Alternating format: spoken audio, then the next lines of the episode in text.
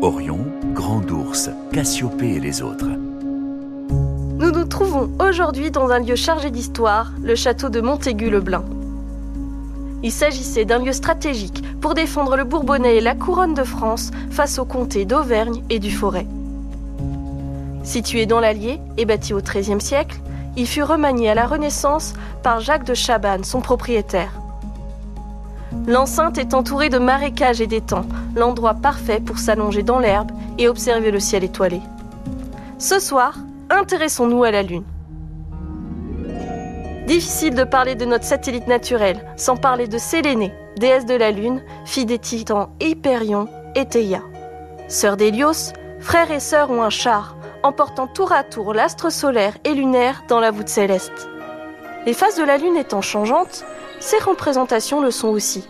Si Sélénée représente la pleine Lune, Artémis, déesse de la nature sauvage, représente un croissant, et Hécate, déesse de la magie, la nouvelle Lune. Une autre légende, chinoise cette fois-ci, parle de Shang-He, femme qui, ayant à tort avalé un élixir d'immortalité, s'échappa dans la Lune pour ne plus redescendre. Des sondes chinoises ainsi que le cratère lunaire Shango lui est dédié. Satellite naturel de la Terre, elle est située en moyenne à 384 400 km de notre planète.